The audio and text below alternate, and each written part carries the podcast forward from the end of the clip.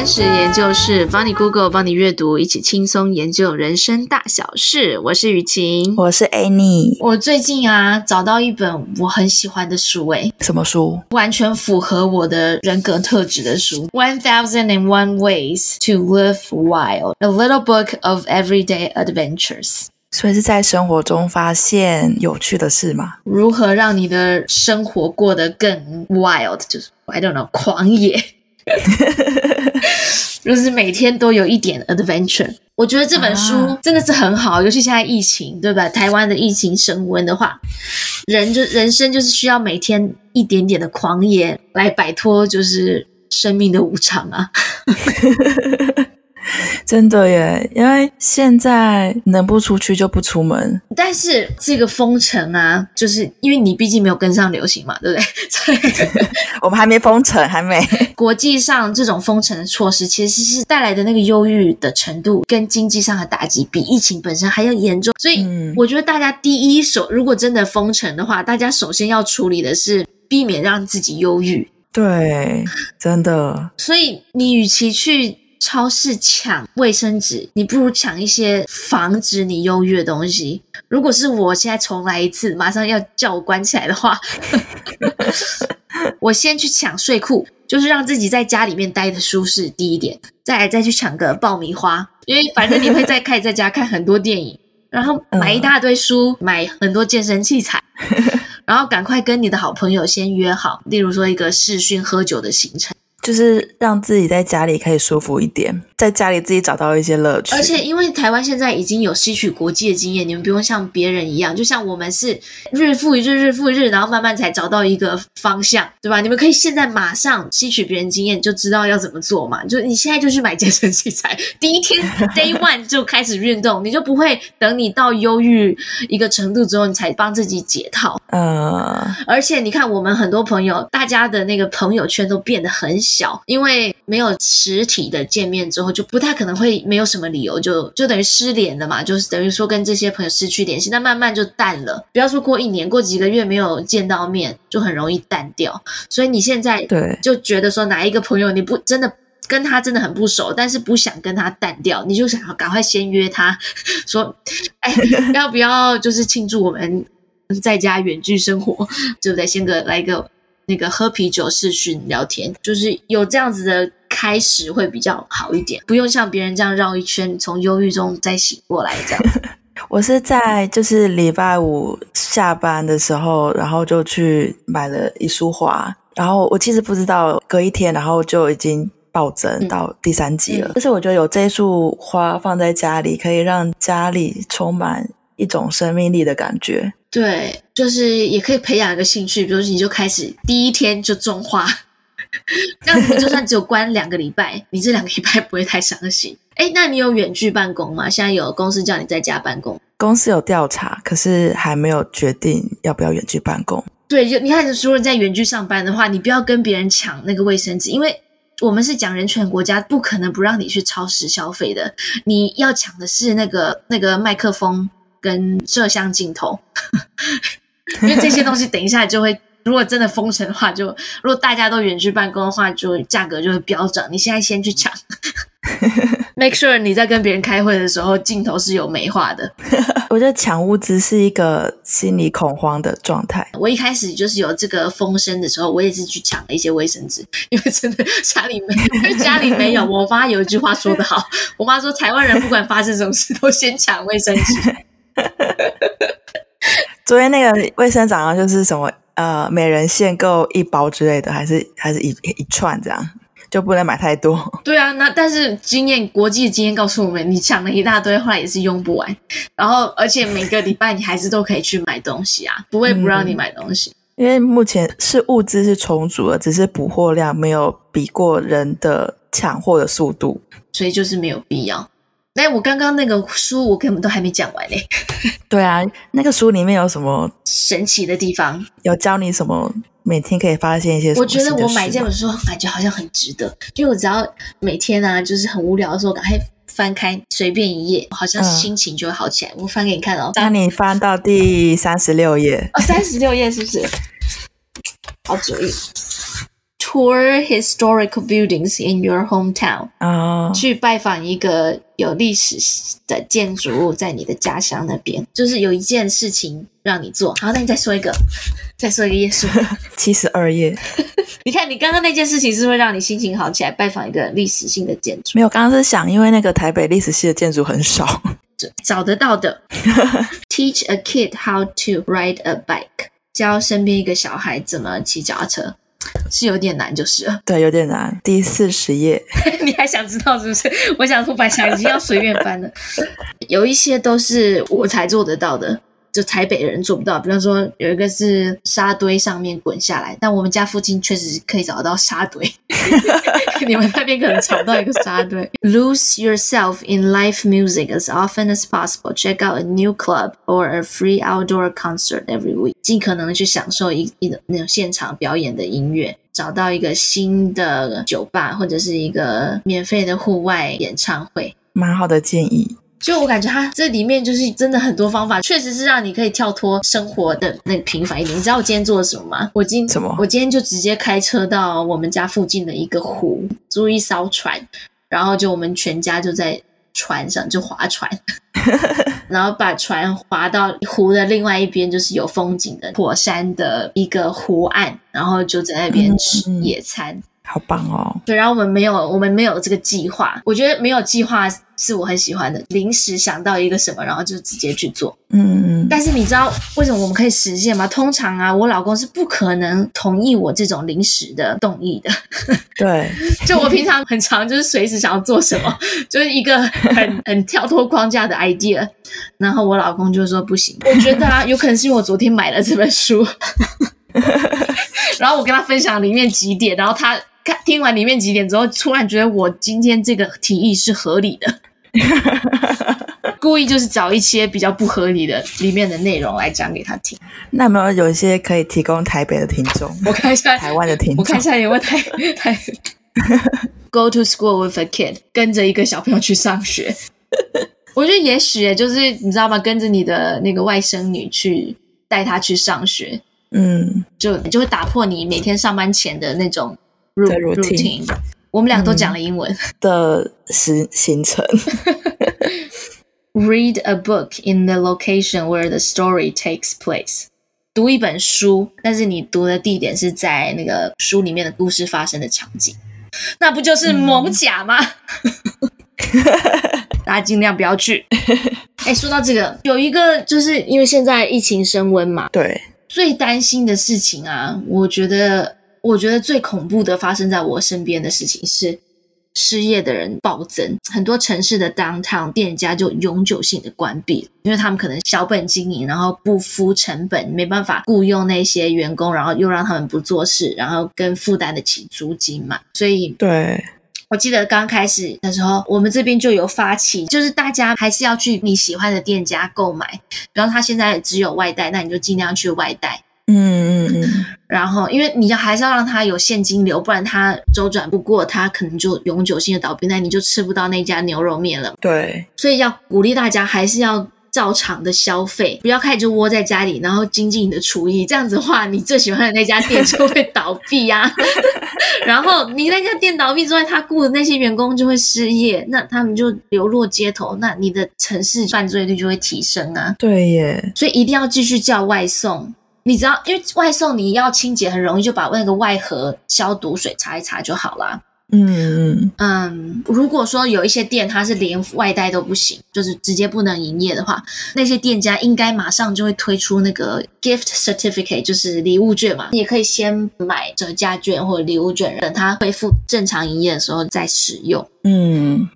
我家附近的健身房之前因为升到准三级，所以他们健身房里面的器材是就是每一分钟算钱的，因为不能室内超过人数嘛，所以会限制进去用器材的人数。那老板就是有在说，其实对他们压力也蛮大的。现在又更惨，他们开都没办法开。就是之前去参加健身房的人，就是还蛮暖心的，请他们加油。所以还关闭了一方面，他也觉得大家就是很暖心啦，就是是说口头加油也没有用，因为他们现金。还是尬不过去，是啦。你如果真心的希望你旁边你家旁边那一家什么你喜欢的店不要倒的话，你真的要马上支持他们，因为如果谁知道这个停业很久的话，你要想到他们。嗯，我觉得你说的是蛮好的提醒。我们这附近的健身房啊、瑜伽什么小朋友的，几乎都会改成线上课。那我就是很不对，因为我是小朋友在上课，那小朋友是真的没办法透过线上的方式。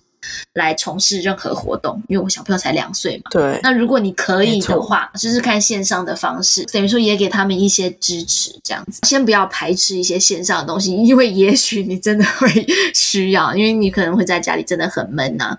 然后，如果是企业的话，也会赶快要发展一些线上的来搭过这个这一次的停业。嗯。因为不是每个不是每个企业都经得起停业停业一阵子的。嗯。我觉得我真的需要忏悔。你忏悔什么？因为上一集我们在聊疫情的时候，不是还就是就说你 跟不上流行，啊、跟不上流行，真的是自打嘴巴。我就说关于疫情的事情不要乱聊，因为你过一个礼拜真的不能乱聊。过一个礼拜就是什么事情就变了。没有，我还是希望大家在疫情期间可以在家里可以过得开心。对，因为忧郁，尤其是对。像我们已婚好像真的还好，就对单身族群或者是青少年小朋友，他们真的很需要跟别人的互动，跟朋友互动。你如果直接很严格的，就是说，因为台湾人通常会对自己很严格嘛，有时候爱贯彻我们就是不要不要什么什么，你这个后坐力很大，因为台湾人没有体验过还不知道，不要那么那么残忍。就是你还是要想一些办法，忧郁跟经济上面的打击是最严重的。我也说到那个健身房的那个限制人流嘛，其实我还很喜欢这件事，因为像以前我们去动物园啊，你其实根本看不到什么动物，都是小朋友在那边尖叫什么。后来他们现在开放了之后，就是它有一个动线，你知道吗？就是所有的那个场馆都开始规划很好的动线，你一进去就只能往这个方向走，你不能回头。所以会有人跟你迎面走过来，嗯嗯嗯嗯，然后他每一个小时限制一定的人数，这个这个经验反而变得很好，就反而有更好的观赏的空间。对，然后变成所有都这样说，像我们农场啊，就是最近比较好是室内的场馆也有开放。就是连游泳池，其实你根本跟另外一个人，你不用考虑社交距离，因为大家因为他的那个人数每小时开放的很少，变成说大家大家会去想，哎，我可以在什么人少的地方，因为他不然他买不到票嘛，自动的人就分散在他们的整个营业的时间。像我最近去开始游泳嘛，我游泳本来是不是会有很高的风险，在那个换衣服那边不是会室内密闭，然后大家都挤在一起。那我现在大家就改成在家里先换好衣服，然后我进去直接跳进水里面。那水里面是也是要先事先预定一人一道，所以你跟另外一个人真的很远，你不故意等他，还真的看不到他。然后而且大部分你只有换气那一口会吸比较大力嘛，然后然后在水里是有消毒嘛。那个场馆像台湾的话，也有很多是户外的游泳嘛。它也不是真的完全密闭，然后你就游，游完之后我起来，我就穿那种防水的洋装，在在那个岸边直接擦干，然后套上洋装，然后他就有规定另外一个出口是不用经过更衣间的，就直接规定另另外一个出口，每个人都务必要这个入口进，这个出口出，所以你整个过程根本就不会遇到原本之前对自己的那种焦虑跟紧张跟限制自己的自由。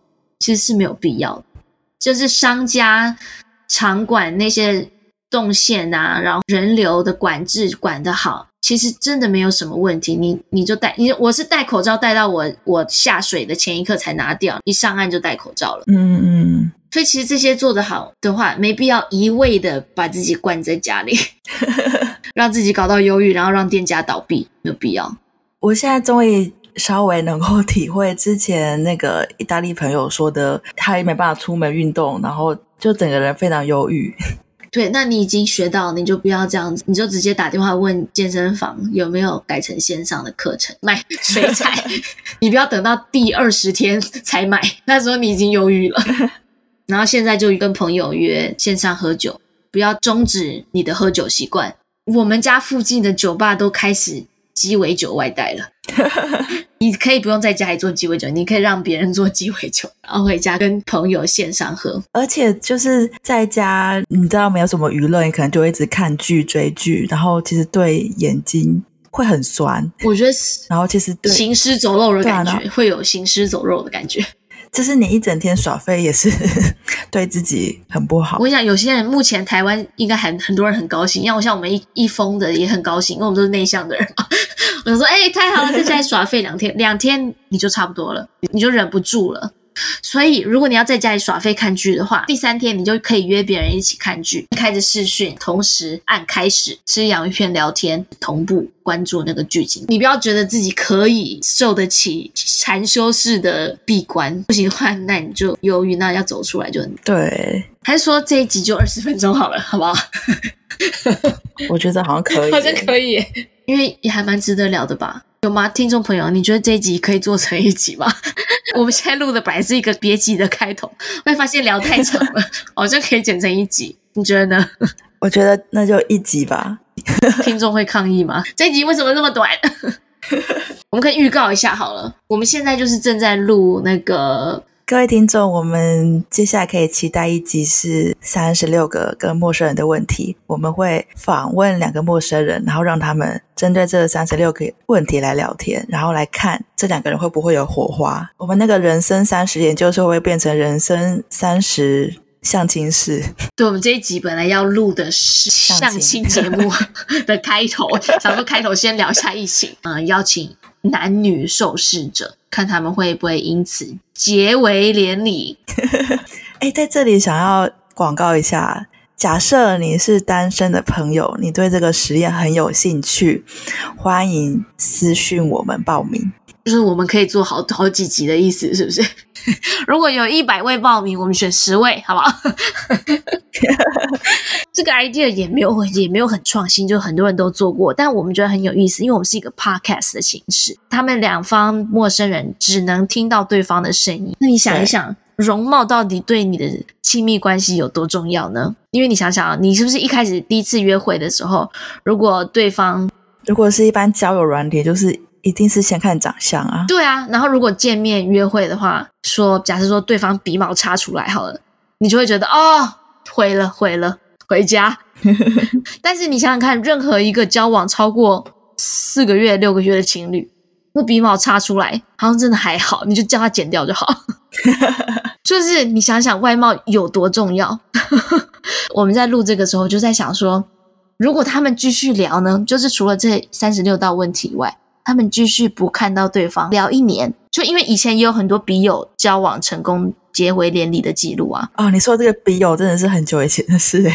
我说以前嘛，就是用只用声音聊天，就是连续聊一年，那那个亲密感会很浓诶。嗯，让他们第一次见面的时候，嗯，你觉得他们看到彼此的时候还会在意那一根鼻毛吗？我不知道，这个很没有创意的 idea，除了就是看到。这个研究之外，还有一个 Netflix 节目叫《Love Is Blind》，爱情是瞎的还是什么？怎么翻？爱情是盲目的。哦，对对对，哦，你中文真好。爱情是瞎的，还谢的嘞。嗯，就那个节目，他们就让男女双方 speed dating，就是快速的约会，然后他们可以如果聊得好，就可以继续聊。聊不好就下一位这样子，但情况是完全没有见到对方。那他们如果想见到对方的话，就一定要决定好，我会跟他结婚，这样子他们才可以见到对方。嗯，我有看那个节目，所以他们第一次见面的时候就是在准备婚礼了。然后好像有两对成功，我不知道那个节目的真实性诶，就是就作为观众来说很假，的确我觉得很真啊，我就是那种 很容易相信所有节目的人。我不知道那个节目真真实性，不过就就观众而言，我是觉得就是光是看外貌，我也会觉得他们选对方是很登对的，就是会真实到诶，他们是不是真的没有看过对方？我跟你讲，声音可以透露讯息很多。听众朋友，你现在想一想，嗯、我跟 Annie 是长怎样？是不是差不多可以想象的出来？声音讯透露讯息很多，不只是声音，还有就是内容啊。嗯，比方说他如果说他喜欢运动，那他就是大概就是身材很好啊。嗯，就是从那个节目大部分我觉得成功的几率算是蛮高的，当然也有就是看了对方就真的是立刻熄火啊，有这个、哦，有有这一对吗？有啊，有啊，有一集是有四对，然后你知道三对就是在那一晚上都发生人与人之间的连接，这种一对没有，这是陈时中说的吗？这种一对没有。你的词汇好新哦，我好崇拜你！我现在要开始这么用了，就是好有三对，就是马上发生人与人之间的连接。有一对就是就是一直卡在女生，然后女生就说哦，她需要一点时间等等，但其实就到最后，她就是有表明，就她她其实对他就是越来越没有兴趣，就是没有当时她跟他在。听声音的时候的那个交流，看了长相之后，是跨种族那一对吗？没有诶、欸、嗯，所以就是单纯就是容貌的关系。对，因为那个男生他比女生身材要再矮一点，女生是比较高的，但我不知道有没有这么影响到她的个人的喜好了，就是也有可能，因 为你知道吗？我为了做这一节目啊，我就我就是想要查，就做这一集，我就是想要查说外表吸引力在婚姻当中或者是感情当中。重要度是不是没有这么高？因为就随着时间的进程，两个人亲密的关系就更表现在个性的契合嘛。嗯嗯，就想要查这个证据，就查不到哎、欸，就说证据都指明，就是就算在婚姻当中，外表吸引力也很重要。那个文章就说去电影院，嗯、一个电影院就是没有整理好。地上都有垃圾，然后另外电影院很干净，你也想会想去 干净的电影院嘛？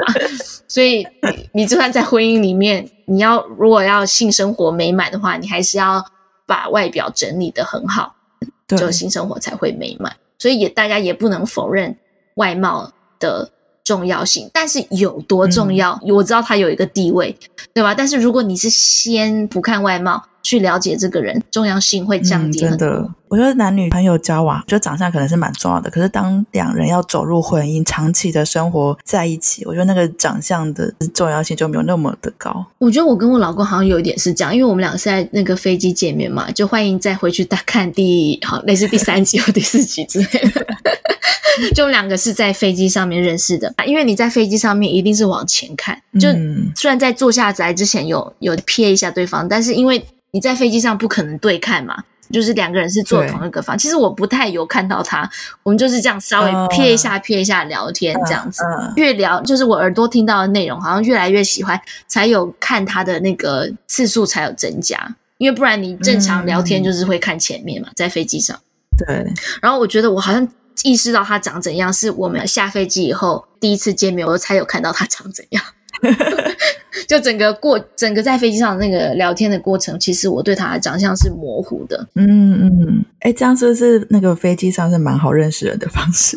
不过你知道这个三十六道问题，它本来一九九七年的时候设计出来的时候，它也不是要为了让两个人。谈恋爱来设计出来，他、嗯、这个问题就只是要来增进，就是人与人之间的亲近感，嗯、透过个人揭露，把脆弱表现出来，才发展出这样亲密的关系，逐步升级这样子。这三十六道问题就。用来做过上百个研究，就比方说有用来让跨种族的朋友来聊这三十六道问题以后，就可以帮助他们消弭对对方的一些歧见，或者是在一些社区那种警察跟民众关系很紧张的社区，让他们用三十六道问题来问对方，他们也能够更了解对方。这个实验过程中，不小心有几对决定要结婚，这样子。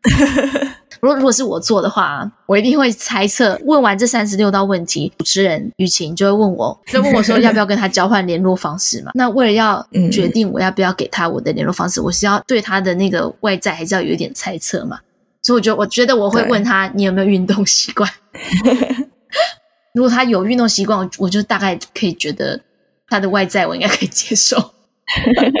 就是有没有在运动或健身，嗯、或是或是爬山之类的。嗯。就是在户外活动，哦，你喜欢有户外活动的，这一集就当做预告集好了，给大家预告一下，下一集会做上一期节目哦。如果做的成功的话，我们会开放更多的人报名。哎，其实现在听众听到的人，如果你有兴趣的话，你已经可以私讯我们，让我们知道，我们会把你完全，我们会把你纳入那个候选人啊。然后，如果报名人多的话，我们再多做几集。那这一集就到这边喽。莫名其妙的一集就先这样子好了。我是雨晴，我是 Annie，那就是正式正式那一集再见。你也不能说下期见。对。